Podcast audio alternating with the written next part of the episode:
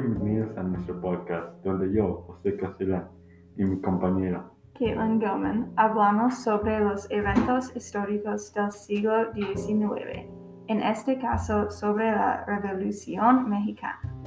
La Revolución Mexicana empezó porque los mexicanos estaban sacando, querían sac- estaban cansados de Porfirio Díaz y querían sacarlo del, del poder.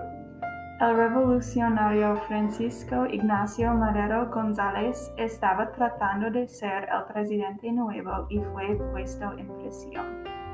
Mientras estaba en prisión, Madero pensó pan plan que los mexicanos se levantaban en armas y así podían sacar a Porfirio Díaz del poder. Personas como Pancho Villa, Pascual Orozco y Emiliano Zapata, líderes de otras facciones, se unieron a Madero también para pelear contra Díaz. Así que el 20 de noviembre varios mexicanos y líderes se encontraron en la plaza principal para pelear contra el gobierno y así sacar a Díaz del poder de una vez por todas. Después de meses de batalla, Madero sacó a Díaz y se convirtió en el nuevo presidente de México en el año 1911. Pero la cosa fue que la revolución no terminó ahí. Aquí. Carranza también quería ser presidente de México.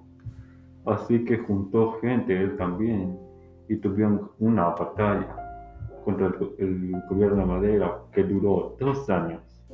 Carranza ganó y se volvió el presidente nuevo en 1913, después de dos años de batallas donde murieron más de un millón de mexicanos.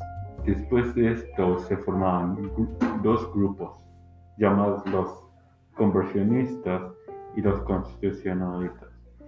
Los constitucionalistas que estaban a favor de una nueva constitución y los convers- conversionistas que estaban en contra de una nueva constitución. Hubo una gran batalla entre estos dos bandos donde hubo millones de muertes. Finalmente, en 1977, Carranza creó una Carta Magna que hizo que la gente pudiera elegir senadores con el voto popular y gracias a eso se hizo una nueva constitución donde dio más derechos a agricultores, derechos labo- laborales como a obreros, mejor educación y lo más, lo más importante, que ya no hubiera más reelección de presidentes. La revolución fue un evento histórico terrible, pero trajo buenas cosas, como que Díaz salió del poder y México fuera un país bonito y libre. Gracias por escuchar. Yo, José y mi compañera. Caitlin, le deseamos una bonita tarde.